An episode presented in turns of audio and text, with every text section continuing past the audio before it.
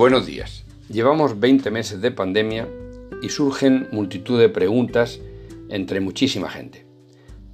Eh, el profesor Arnold S. Monto, de la Universidad de Michigan, profesor de salud pública y de epidemiología, pretende contestar o aclarar muchas de las cuestiones que más nos preocupan.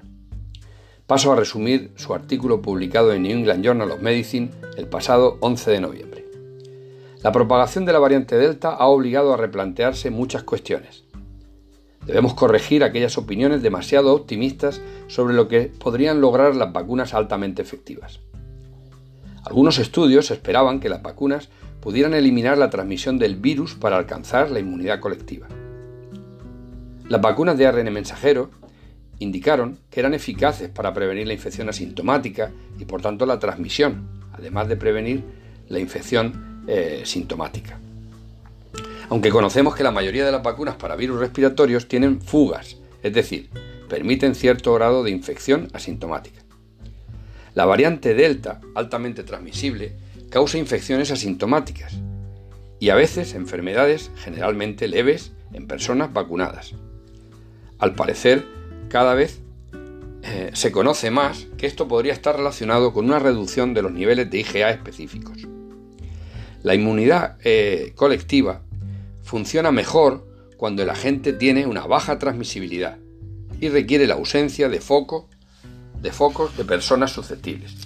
Este virus actúa como el mismo virus conocido en el año 2002 por sobredispersión, es decir, un 10% de los casos puede ser responsable del 80% de la transmisión. La sobredispersión se debe en parte a las nuevas variantes que han surgido, impidiendo un patrón uniforme y previsible de transmisión.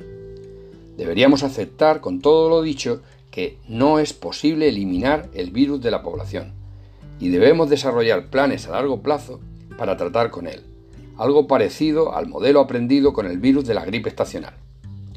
Este modelo nos enseña una forma de evitar la superpropagación. Cada año hay una nueva cepa estacional debido a los cambios antigénicos, aunque con el SARS-CoV-2 parece que estos cambios son más rápidos.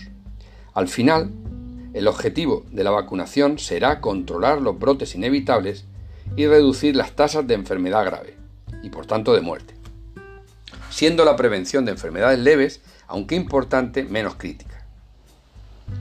Siguiendo el modelo de la gripe, aunque no hayan variaciones antigénicas significativas del virus, se actualiza dos veces al año y se deciden las cepas a incluir, recomendando la vacunación anual por el descenso de la respuesta inmune, aunque los cambios de las cepas no fueran significativos. Pero no conseguimos erradicar los brotes, sino reducirlos y prevenir las complicaciones graves. Las vacunas contra el SARS-CoV-2 son más eficaces que las vacunas de la gripe, y una pregunta que nos hacemos es si mantendrán este grado de efectividad.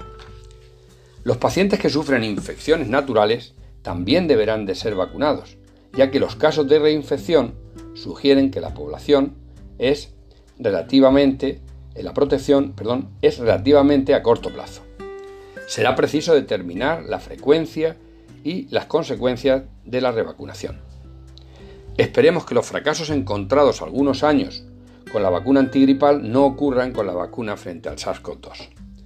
Es previsible que seguirán produciéndose un aumento de las infecciones asintomáticas y enfermedades leves en personas vacunadas conforme siga, sigan existiendo variantes.